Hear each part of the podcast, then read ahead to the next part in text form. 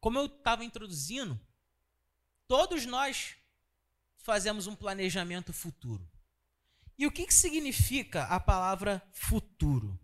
A palavra futuro do dicionário significa um conjunto de fatos relacionados a um tempo que há de vir. Ou seja, são coisas que vão acontecer mais para frente. Não é no, foi no passado e não é no presente. É que ainda vai acontecer, do futuro. E quando eu falo de futuro em Deus, eu não posso desassociar futuro de fé.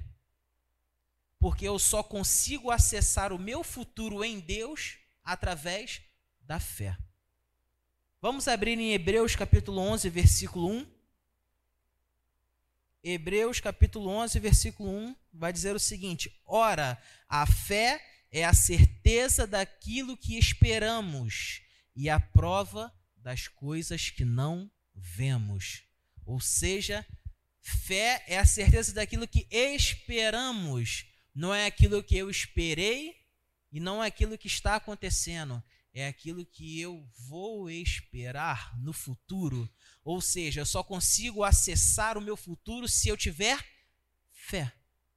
Esse é um princípio básico que nós precisamos entender. Futuro e fé pre precisam estar associados. E ele só vai ser construído quando nós nos movemos em fé. O que, que significa mover em fé? Mover em fé significa nós termos atitudes. O que seriam essas atitudes? Como a gente já ouviu em muitos lugares, até mesmo aqui na igreja, ter fé é ouvir o choro da criança sem ela estar na barriga da mãe. Ter fé é ter a certeza de que o amanhã pode até chegar, mas o meu Deus ele não falhará em trazer a provisão. Isso é ter fé é ter a certeza daquilo que nós hoje não estamos vendo com os nossos olhos humanos, mas que nós podemos enxergar com os nossos olhos da fé. É a certeza de que tudo vai correr bem, porque o nosso Deus está conosco. Amém? Então a primeira coisa que eu quero liberar para vocês essa noite, se vocês puderem anotar e guardar isso no coração de vocês, é: Deus detém o meu e o seu futuro. E se ele liberou algo para mim, e para você, não há ninguém que possa impedir. Deus ele já tem um futuro liberado para as nossas vidas. E se ele já liberou, não há ninguém que vai poder fazer com que dê errado. Vamos ler Hebreus, capítulo 10, versículo 23. Hebreus, capítulo 10, versículo 23 para nos dizer o seguinte: apeguemos-nos com firmeza à esperança que professamos, pois aquele que prometeu é fiel. Então, se ele prometeu um futuro para nós, ele vai cumprir. Ele vai cumprir. Eu, antes de, antes de casar, vendo as coisas para o casamento, eu ficava muito preocupado, ansioso, e minha esposa, sempre com uma uma palavra para me dar, ela falou assim: amor, basta cada dia o seu mal. Para que, que você está se preocupando com amanhã? Se preocupa com hoje. Amanhã é um novo dia. São, uma, são novas eras, novas provisões, coisas que viveremos diferentes com Deus. Se preocupa com aquilo que está acontecendo hoje. Basta cada dia o seu mal. Isso que nós precisamos entender. Nós precisamos caminhar em direção ao futuro, mas nós não nos precisamos preocupar com o futuro, porque se Deus diz em Jeremias 29, 11, que só Ele sabe que pensamentos têm a nosso respeito, planos de nos fazer prosperar e nos dar paz, por que eu vou ficar preocupado se o dono do mundo está me dizendo que eu vou ter segurança, paz, alegria, tranquilidade, provisão, e a palavra está dizendo: se ele prometeu, ele é fiel para cumprir. Ele vai cumprir na minha vida e na sua vida. Quantos estão entendendo isso? Amém? Então vamos lá. Quando nós decidirmos estar com o nosso futuro em Deus, automaticamente nós vamos viver os sonhos que Ele tem para a gente. Por que, que eu estou querendo dizer isso? Quando nós somos crianças, nós somos dependentes dos nossos pais. E nós não escolhemos a escola que nós vamos frequentar, nós não escolhemos a roupa que vamos vestir. Por quê? Porque nós somos dependentes dos nossos pais. Nós estamos com os nossos pais. Os, o futuro que os nossos pais desejam para a gente, naquele momento, é aquilo que vai acontecer.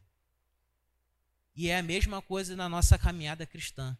Quando nós estamos em Deus, Ele tem planejado um futuro para a gente. Então a gente deixa de viver aquilo que nós queremos para viver aquilo que Ele quer. E eu tenho infinita certeza de que aquilo que Ele quer é muito melhor do que aquilo que eu quero. Mas nós precisamos estar em Deus. Assim como a criança está no Pai, está dependente do Pai, nós precisamos estar dependentes de Deus. E aí nós começaremos a viver os sonhos que Deus tem para nós. Quando nós começarmos a pensar, nós vamos estar pensando com a mente de Deus. Quanto mais íntimos, quanto mais dependentes nós somos de Deus, mais nós temos os pensamentos do céu nas nossas vidas. Então nós começamos a não mais se preocupar com as nossas vontades, mas com aquilo que Deus quer. Então os nossos pensamentos começam a ser de Deus, e quando vem algum pensamento que não é da vontade dele, o Espírito Santo ele vai logo te indicar: isso não é da minha parte. E nós começamos a viver aquilo que está nos planos de Deus. Caminhe em direção ao seu futuro. Seja dependente de Deus. Seja dependente de Deus. Quando nós entendemos que só Deus sabe que planos ele tem a nosso respeito e que tudo isso está incluído no nosso futuro, nós vivemos de maneira plena com o Pai. Eu vou repetir essa frase. Quando nós entendemos que só Deus sabe que planos ele tem a meu e a seu respeito, e que tudo isso que ele pensou está incluído no meu futuro, eu vivo de maneira plena com Deus. Viver de maneira plena é você viver de maneira tranquila, sem se preocupar. Por quê? Deus está no controle. Deus está cuidando de nós. Ele gosta de cuidar dos seus filhos. Amém, igreja? Olha que interessante. Quando nós estamos vivendo no centro da vontade de Deus, o inferno se levanta contra as nossas vidas. Eu ouvi uma vez uma frase que eu não sei de quem é, não é do Albert Einstein, que qualquer frase que sai na internet é do Albert Einstein. Mas eu ouvi uma frase que, me, que eu fiquei pensando. Quando nós entendemos que somos importantes para Deus, nós também nos tornamos importantes para o diabo. Quando nós entendemos que somos importantes para Deus, nós também somos importantes para o diabo. Por quê? O diabo ele busca não a nossa vida, ele está pouco se lixando, mas ele está preocupado com aquilo que a gente carrega. O que carrega dentro da gente? O Espírito Santo. Aquele que tem poder para pisar sobre qualquer obra que ele colocar na nossa vida. 1 João, capítulo 4, versículo 4, vai dizer o seguinte: Filhinhos, vocês são de Deus e os venceram, porque aquele que está em vocês é maior do que aquele que está no mundo. Então, quando a gente começa a entrar no centro da vontade de Deus, a gente começa a sofrer perseguições. A gente começa a sofrer ataques. E a gente não quer aqui, eu não quero demo, sair demonizando tudo. Ah, porque tudo é culpa do diabo, porque isso é culpa do diabo, isso é culpa do diabo. Não, eu não quero demonizar, não quero dar página da folha do jornal para todo mundo ficar lendo sobre ele, não. Só que eu preciso que vocês entendam que eu entenda que é o seguinte: haverão forças do inferno que irão se levantar quando nós estivermos no centro da vontade de Deus. Basta eu e você decidirmos a cada dia não nos render sobre essas vontades porque ele não tem poder de fazer nada sobre nossas vidas. Está consumado. Quando ele morreu na cruz, o véu rasgou de cima a baixo e falou assim: ó, você está derrotado. Você não tem poder nenhum. Só que ele sugestiona a mim e a você. Basta nós todos os dias impedirmos que os passarinhos façam ninho sobre nossa cabeça. Nós não vamos impedi-los de sobrevoarmos, mas nós podemos impedi-lo de fazermos ninhos. E o que Deus quer dizer para mim e para você nessa noite é: não se contente com as migalhas que o mundo te oferece quando Deus tem um banquete preparado para você. O mundo vai te sugestionar umas migalhas que são em verdade, coisas que vão te falar assim: ó, se você fizer isso, cara, você vai ter um futuro assim, assado e tal, e tudo mais. Mas tudo que vem da parte dele não vai para lugar nenhum. Agora, tudo que vem da parte de Deus é o melhor dessa terra. Tudo que vem da parte de Deus é o melhor dessa terra. Sabe? Deus tem sonhos de nos dar um futuro brilhante, mas vai depender da nossa disponibilidade em sonhar e alimentar os sonhos de Deus e não os nossos. Existe aqui as regiões celestiais sobre nossas vidas. As bênçãos do Senhor já estão preparadas aqui nas regiões celestiais. É como se fosse uma terra invertida, aonde o solo está aqui, as sementes estão aqui em cima. Já está disponível as sementes dos nossos futuros. O que, que a gente precisa fazer? Ter disponibilidade para regar essas sementes. E como eu e você regamos essas sementes? A primeira coisa que eu quero falar para nós é: nós regaremos essas sementes quando nós entendermos as nossas identidades de filhos. Nós regaremos essas sementes quando nós entendermos a nossa identidade de filho. Por quê? Porque o pai, ele só pode dar algo para o filho. Quando nós entendemos que somos filhos do Deus Altíssimo, nós vamos ter acesso a tudo que o pai tem planejado para a gente. E como nós nos tornamos filhos de Deus, nós precisamos aceitar a Jesus como nosso único verdadeiro Salvador nos arrepender dos nossos pecados, confessar Cristo em fé e nos tornar uma nova criatura. Essa é a condição para nos tornarmos filhos de Deus. E quando nós nos tornamos filhos de Deus, nós nos tornamos irmãos de Jesus, ou seja, somos irmãos do herdeiro. Porque quando Jesus ele morre, ele deixa de ser o único, porque ele era o unigênito para ser o primeiro. Se Jesus é o primeiro, quem são os outros que vêm após dele? Somos eu e você. E se Jesus ele tem acesso a tudo aquilo que Deus tem, e se eu sou irmão de Cristo, se você é irmão de Cristo, nós também temos acesso a tudo aquilo que Deus tem para as nossas vidas. E o nosso futuro está aqui, preparado nas regiões celestiais. Mas nós precisamos entender a nossa identidade de filho, para que nós podemos, para nós possamos ter acesso àquilo que Deus tem para nós. Essa é a confiança que temos ao nos aproximarmos de Deus. Se pedirmos alguma coisa de acordo com a vontade de Deus, ele nos ouvirá. E se sabemos que ele nos ouve em tudo o que pedimos, sabemos o que temos e o que dele pedimos. Eu vou colocar para a gente poder ler. Esse é um versículo de 1 João, capítulo 5, versículo 14 ao 15. 1 João, capítulo 5, versículo 14 ao 15. Esta é a confiança que temos ao nos aproximarmos de Deus. Se pedirmos alguma coisa de acordo com a vontade de Deus, ele nos ouvirá. Versículo 15. E se sabemos que ele nos ouve em tudo o que pedimos, sabemos que temos o que dele pedimos. Então, quando nós entendemos que somos filhos e nós pedimos a Deus e pedimos de acordo com a vontade de Deus, Ele nos dá. Ele nos ouve. Por quê? Porque Ele ama abençoar os seus filhos. Sabe, uma das coisas que o, precisa estar enraizada na nossa vida é que a palavra de Deus ela é a verdade absoluta sobre tudo o que acontece nas nossas vidas. Se está escrito na, na, palavra de Deus que Senhor é o advogado fiel, o dono do ouro e da prata, o médico dos médicos, aquele que me transportou do reino das trevas para o reino do amor, aquele que me amou primeiro, tudo isso está disponível para mim e para você. Basta nós abrirmos a nossa boca e começarmos a declarar o que está escrito.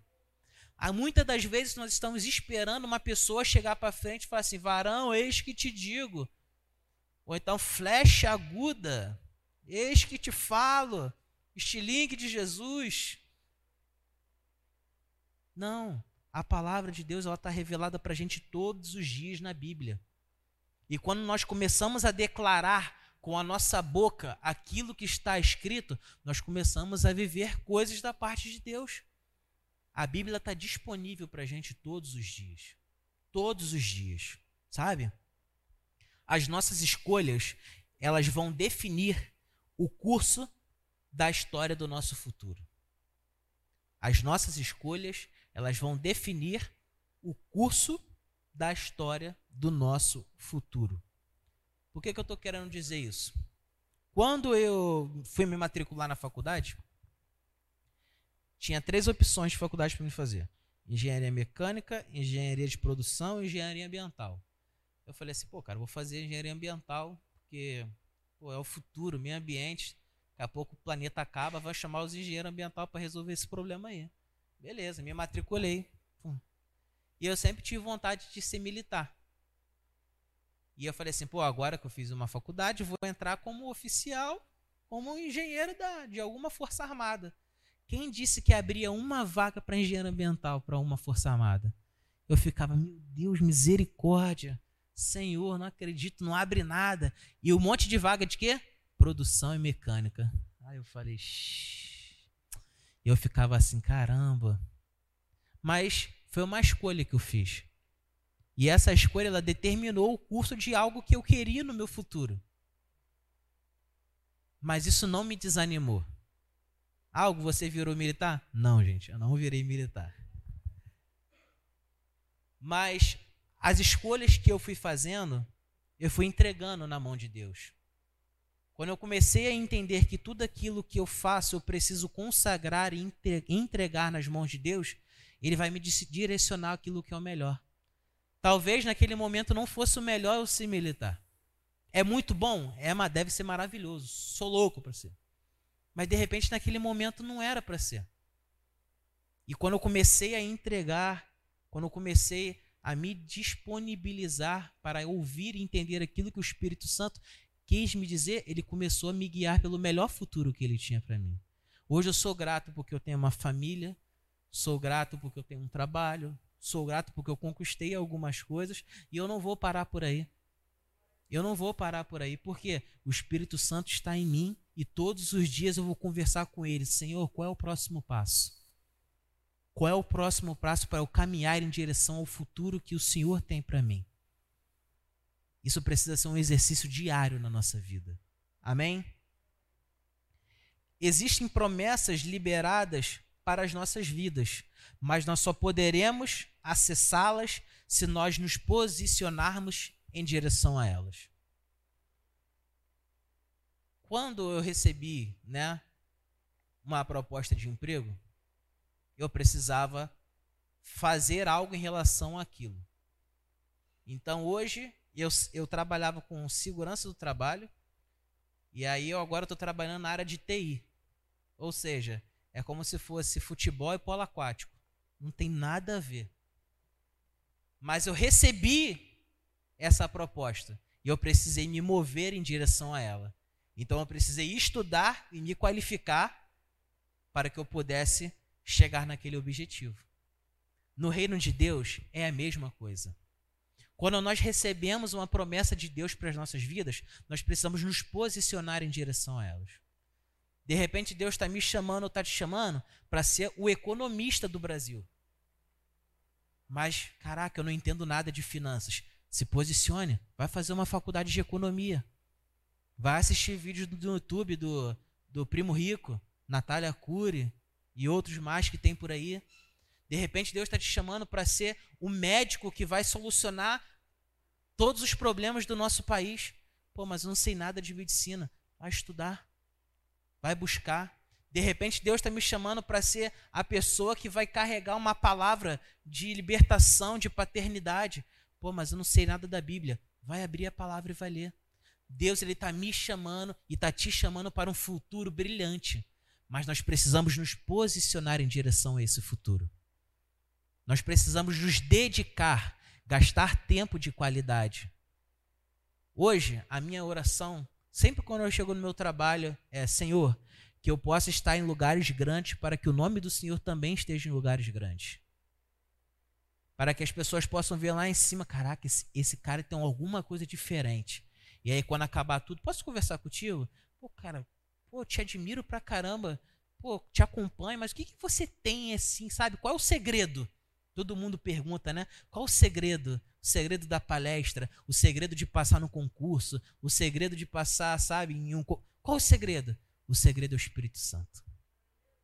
O segredo é o Espírito Santo dentro de mim. Ele está aqui dentro de mim me guiando para os melhores. Sabe? Deus se agrada que nós sejamos funcionários bons na nossa empresa. Deus se agrada que sejamos estudantes bons em nossas escolas. Deus se agrade que nós sejamos os melhores maridos e melhores mulheres nas nossas casas. Deus se agrade que sejamos os melhores filhos. Deus se agrade que nós sejamos os melhores colaboradores aqui na igreja. Mas nós precisamos nos mover em direção àquilo que Ele está prometendo para a gente. Amém? O Espírito Santo, ele nos ajuda a discernir as promessas com sensibilidade. Porque muitas das vezes o diabo vai querer te sugestionar dizendo uma coisa boa para você. Mas nem sempre aquilo que é bom para mim é o melhor de Deus para mim. Nem sempre aquilo que eu acho que é o melhor é aquilo que Deus quer para mim. E o Espírito Santo ele nos ajuda a discernir aquilo que é o melhor para as nossas vidas. João capítulo 14, versículo 26 vai dizer o seguinte: Mas o conselheiro, o Espírito Santo, que o Pai enviará em meu nome, ensinará a vocês todas as coisas e fará vocês lembrarem tudo o que eu disse. Então o Espírito Santo está aqui para discernir, ó, ó, não vai por esse caminho que não, você não vai se dar bem não. Não, vai por aqui que isso aqui é o melhor que eu tenho para você. Pode ter algumas dificuldades? Pode, mas fica tranquilo, eu estou cuidando de você. Aqui pode ter dificuldade, mas eu não estou no controle disso aqui. Não fui eu que planejei isso para você. Isso aqui foi o que eu planejei para você. Fica tranquilo que vai dar tudo certo, porque eu sei que planos têm a vosso respeito. Amém? O processo de discernimento e sensibilidade sobre aquilo que está em nossas, em nossas vidas, ele é difícil. Mas nós precisamos nos desapegar do nosso passado. Eu lembro que eu ficava assim, eu tentei muito, gente, muito, muito mesmo passar por uma faculdade pública. Muito, muito, muito mesmo. E eu ficava assim, caraca, cara, eu não consigo, não consigo. Fazia, fazia, fazia, não conseguia. Eu falava, meu Deus. E assim, eu tirava nota boa na escola. Tirava nota boa, cara. Sim, de 17, eu tinha, no meu terceiro ano, eu fazia 17 matérias. 17 matérias, 15 era 10. E as outras eram nove. Eu ficava assim, meu Deus, como é que eu não consigo passar no concurso? Não é possível. E eu ficava aquilo, remoendo aquilo, e fazia e nada, e fazia e nada. Quando eu decidi, falei assim, cara, eu preciso abandonar esse passado. Porque eu estou agarrado nisso aqui e não estou conseguindo andar. Não estou conseguindo evoluir. E aí eu larguei, esqueci negócio de concurso. Fui fazer um curso técnico, depois fiz uma faculdade, fiz outra faculdade. E aí deslanchei. Por quê? Porque eu me desapeguei daquilo que estava me prendendo. Eu larguei, eu chutei, mandei para longe. Olha só, isso aqui não está mais me edificando. E o que, que pode ser os empecilhos da minha vida e da sua vida? São situações do passado que a gente não conseguiu desapegar. São pessoas que estão no nosso meio que, ao invés, de nos empurrar para o nosso destino, estão nos puxando para o nosso passado. Sabe, são coisas que a gente não conseguiu perdoar, situações que a gente não conseguiu abandonar. Tudo isso vai nos puxando para trás e não nos deixa ir prosseguir para o nosso caminho, em direção ao futuro em Deus. E a gente começa, caraca, nada dá certo. Por quê? Porque nós não estamos nos desapegando do passado. E olha que interessante, assim, a Bíblia ela diz claramente sobre isso. E eu quero trazer para vocês Gênesis capítulo 7, versículo 7 ao 9. Gênesis capítulo 7, versículo 7 ao 9. Essa aqui é uma história muito, sim, uma das melhores histórias da Bíblia, que vai falar sobre Noé, né? É, eu vou trazer dois versículos bem diferentes da mesma história, só que de situações é, adversas. É, Gênesis capítulo 7, versículo 7. Noé, seus filhos, sua mulher e as mulheres dos seus filhos entraram na arca por causa das águas do dilúvio. Versículo 8: Casais de animais grandes, puros e impuros, de aves de todos os animais pequenos que se movem rente ao chão. Versículo 9: Vieram a Noé e entraram na arca, como Deus tinha ordenado a Noé. Ou seja, Deus ele viu que o mundo estava indo por um caminho que não era muito legal, então ele decidiu recomeçar. Falou: vou inundar o mundo, né? E eu vou salvar só a família de Noé porque eles estão é, é, agradando o meu coração. Estou falando de uma maneira resumida. E aí Deus pede para Noé construir uma arca e botar um par de cada animal dentro da arca. Agora vamos para um outro versículo que é Gênesis capítulo 9, versículo 1 ao 3. No meio dessa linha do tempo, Noé e sua família entrou na arca, passou o dilúvio todo e o dilúvio acabou. Então, Gênesis capítulo 9, versículo 1 ao 3, vai dizer o seguinte: Deus abençoou Noé e seus filhos, dizendo-lhes: Sejam férteis, multipliquem-se e encham a terra Todos os animais da terra tremerão de medo diante de vocês. Os animais selvagens, as aves do céu, as criaturas que se movem rente ao chão e os peixes do mar. Eles estão entregues em suas mãos. Tudo que vive e se move servirá de alimento para vocês. Assim como dei a vocês os vegetais, agora eu dou todas as coisas. Então a gente tem dois versículos para analisar. Um é o pré-dilúvio. Ou seja, é Noé entrando na arca para a água cair. E outro é o pós-dilúvio, quando a água parou de cair e Noé saiu da arca e Deus estava abençoando ele. Se a gente fizer uma análise minuciosa, Deus ele tem duas coisas para dizer para a gente. O propósito da arca antes de acontecer o dilúvio significa sobrevivência. Por quê? Noé construiu a arca, para que ele e a família dele fosse salva do dilúvio.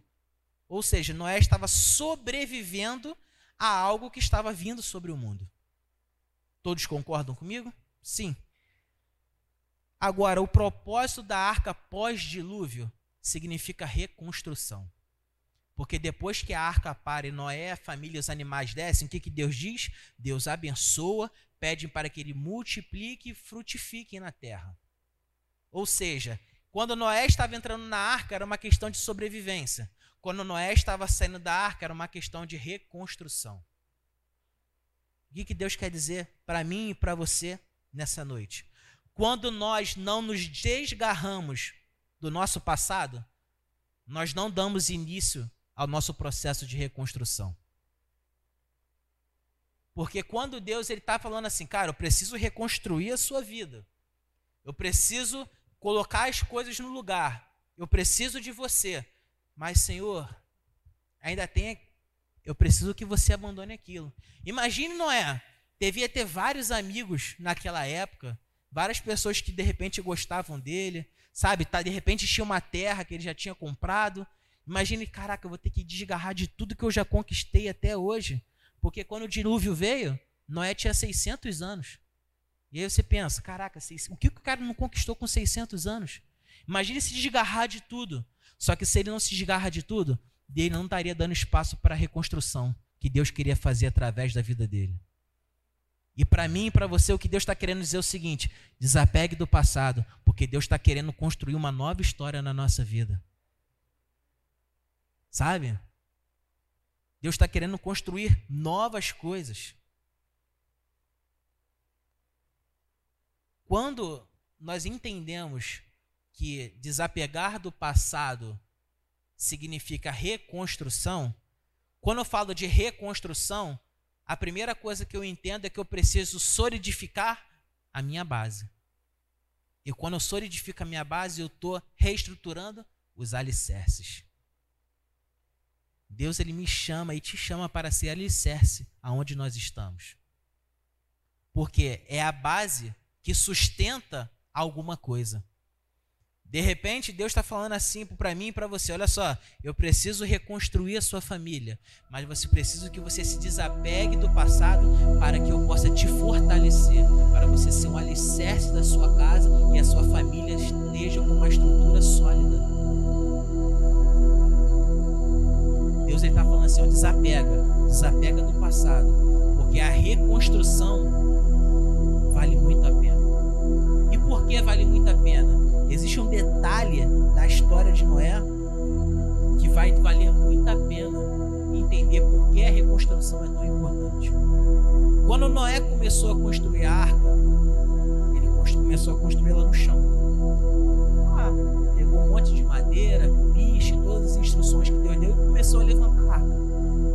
A arca estava no chão, a chuva veio, levantou a arca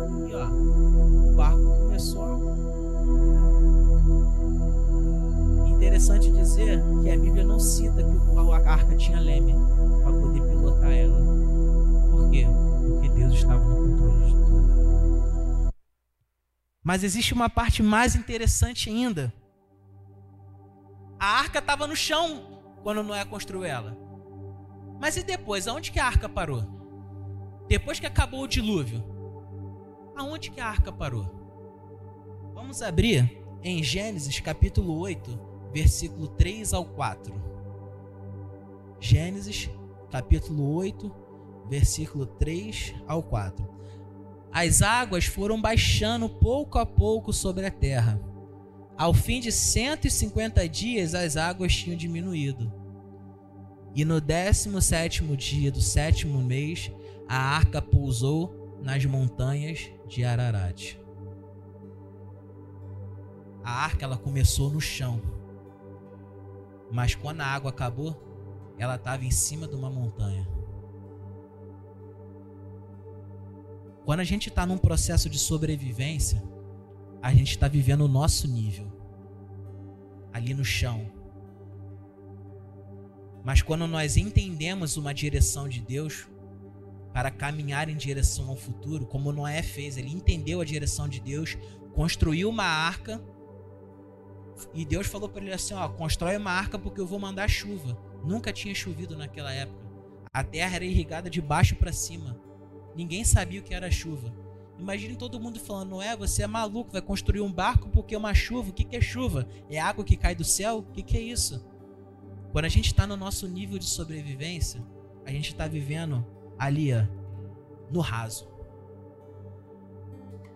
Mas quando nós ouvimos uma direção de Deus, e nós decidimos reconstruir, o nosso nível ele deixa de ser no raso e vai para as montanhas como a arca de Noé parou. O que Deus tem a dizer para mim e para você essa noite, ei, o processo de sobrevivência te deixa num nível baixo, mas o processo de reconstrução te deixa no nível mais alto que eu posso te colocar.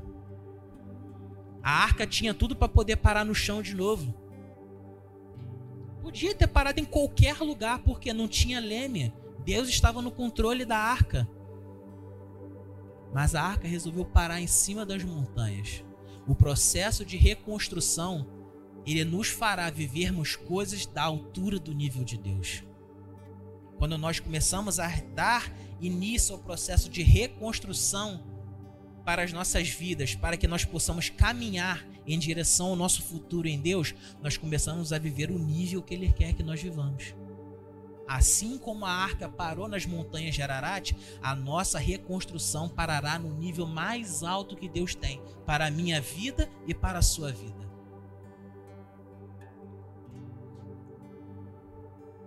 Caminhar com Deus é confiar, mesmo sem ter a resposta para todas as coisas. É como o nosso pastor estava pregando na última série. É você dar o passo, né? Eu não vou cair não, tá, gente?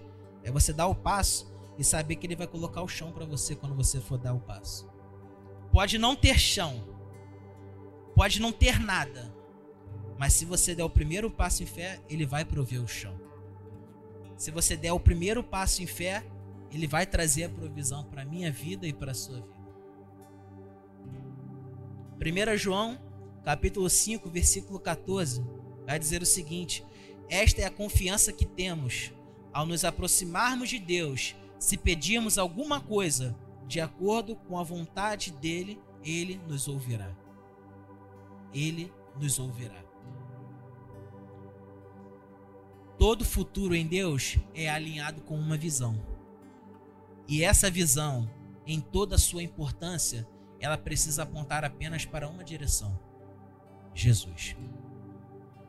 Deus ele não vai dar uma visão para que eu possa crescer, para que eu possa, sabe, é, inflar o meu ego. Deus não vai me dar algo que não seja para que o nome dele seja glorificado. Tudo aquilo que Deus ele disser para mim e para você sempre vai apontar para um lugar: Jesus. Marcos capítulo 16, versículo 15 vai dizer o seguinte: Coloca para mim, por favor, vocês. Marcos 16, 15.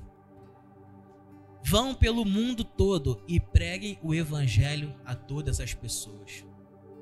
Imagine se a palavra tivesse assim: vão pelo mundo todo, cresçam, fiquem famosos, é, ganhem muito dinheiro e sejam bem-sucedidos. Vão pelo mundo todo e preguem o evangelho. Preguem Jesus. A mensagem sempre precisa apontar para Jesus. E esse era o legado de um futuro que os discípulos estavam deixando para a gente. Sempre apontar para Cristo. Tudo que Deus derrama sobre a criação tem a ver com que tem a ver com aquilo que ele espera que nós façamos desse mundo. Tudo aquilo que ele derrama sobre a gente, ele tem esperança de que nós vamos fazer também nesse mundo. João capítulo 14, versículo 12 a 14 vai dizer o seguinte: Digo a verdade, aquele que crê em mim fará também as obras que eu tenho realizado, fará coisas ainda maiores do que estas, porque eu estou indo para o Pai, e eu farei o que vocês pedirem em meu nome, para que o Pai seja glorificado no Filho. O que vocês pedirem em meu nome, eu o farei. Quando nós entendemos que é aquilo que Deus está nos dando, ele aponta para Jesus, nós vamos começar a fazer coisas maiores. Porque antigamente o Espírito Santo estava lá em cima. Agora ele está aqui, ó, dentro de mim e dentro de você. E ele está nos direcionando para caminharmos em um futuro com Deus. Não só para a nossa família, porque nós não vivemos apenas para nós. A nossa missão servir a Deus e a todos de igual forma. Essa é a missão que todo mundo tem aqui na Terra. Um futuro brilhante. Nós temos aqui, sabe, preparados por Deus.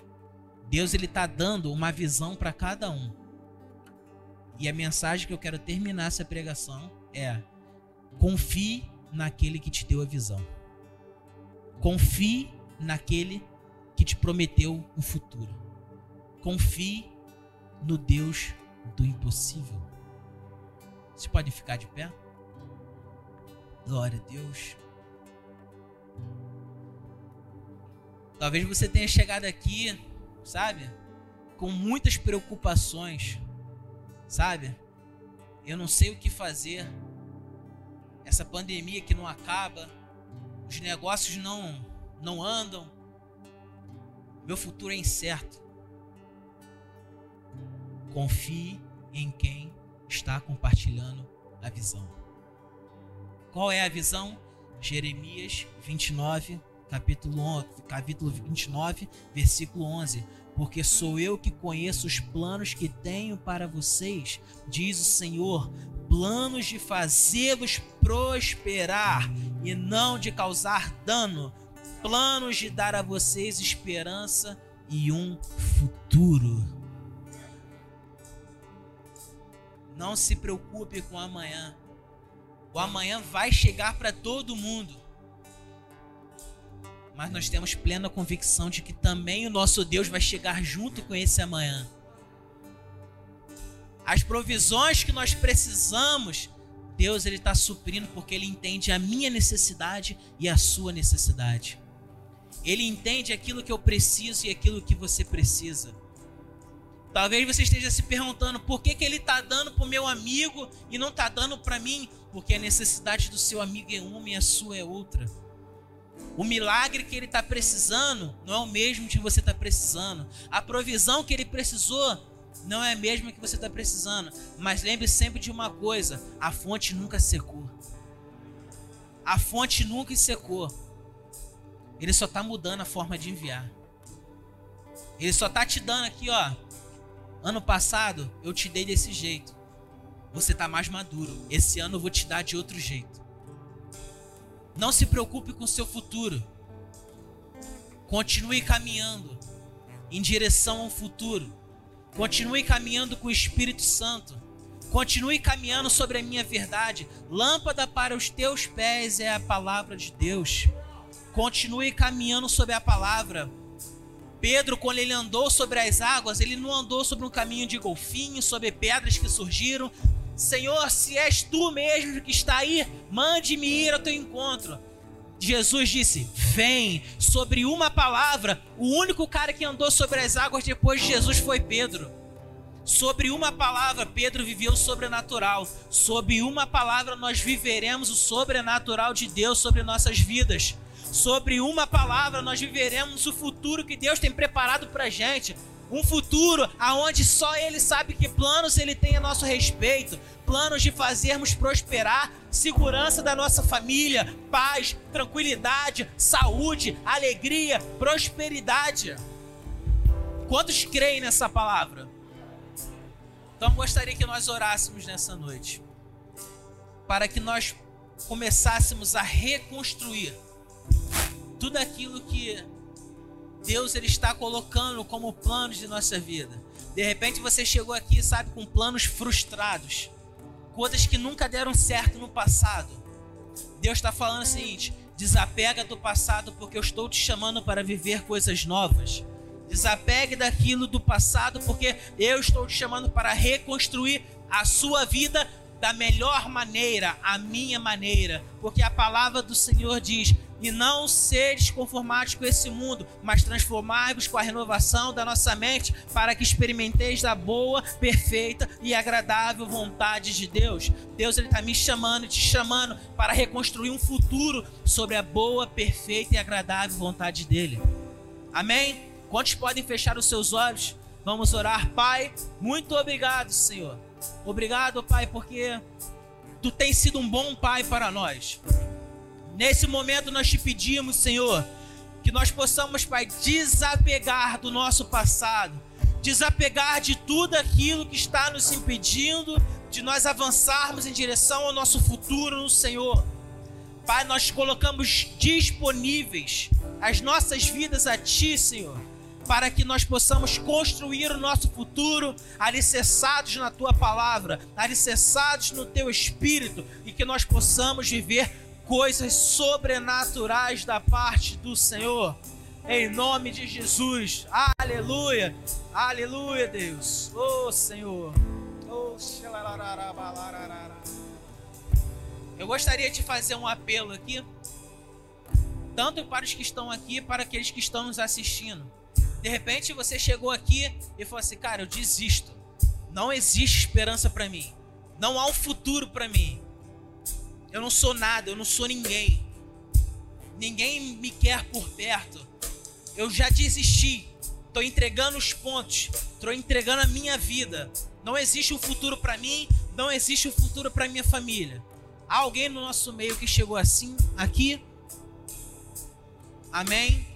Glória a Deus. Se há alguém do outro lado da internet que está passando por essa mesma situação, eu gostaria de te dizer uma coisa do primeiro ao quinto dia, Deus ele fez todas as coisas sobre a ordem de uma palavra.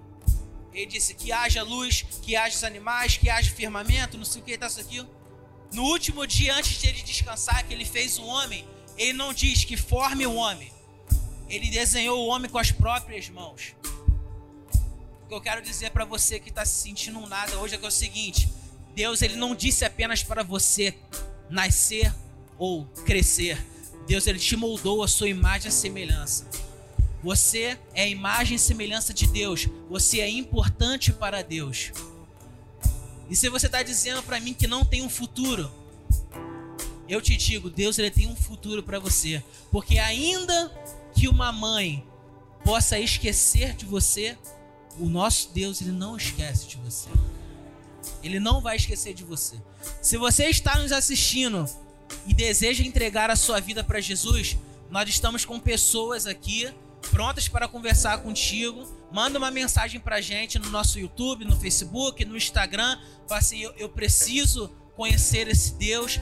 Eu não aguento mais essa vida, mas eu fui tocado por algo que eu não sei o que está acontecendo dentro de mim. Eu quero experimentar desse Deus. Eu quero viver algo novo aqui dentro de mim, porque para mim não dá mais. Só Deus pode me ajudar. Manda uma mensagem para gente. A gente vai amar poder conversar com você. E se você tomou a decisão de aceitar Jesus como seu único salvador e decidiu dar mais uma oportunidade para sua vida, eu gostaria de fazer uma oração contigo. Aí mesmo onde você está, do outro lado da tela, repita comigo essas palavras. Deus, eu me arrependo de todos os meus pecados. Eu aceito Jesus como meu único e verdadeiro Salvador deixo para trás as coisas que ficaram. Estou disposto a reconstruir a minha história a partir do zero. Em nome de Jesus. Se você aceitou a Jesus como nesse momento como seu único verdadeiro Salvador, mande uma mensagem para gente. A gente vai amar em falar com você. Se realmente você aceitou, está tendo uma festa no céu agora. Porque Deus ele se agrada de novos começos. Deus ele se agrada de reconstrução. Deus ele se agrada do caminho que estava fora da rota, voltando para o caminho certo. Eu gostaria de liberar vocês nessa noite. Gostaria que vocês estendessem as suas mãos como se vocês estivessem recebendo algo. Aleluia. Eu gostaria que vocês levantassem como uma, um minuto. Senhor, muito obrigado. Muito obrigado por esse momento. Senhor, que Senhor possa, Pai, tomar conta do meu futuro, da minha família, da minha casa, dos meus negócios, porque eu sei que tu tens o melhor para mim. Comece a orar. Comece a falar com Deus. Comece a falar com Deus.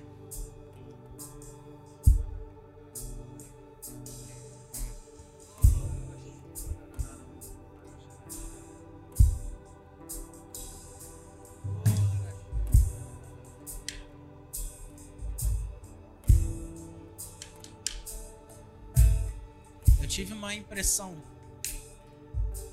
Enquanto eu estava orando, era como se tivessem aparecido várias caixas com barbante em forma de laço.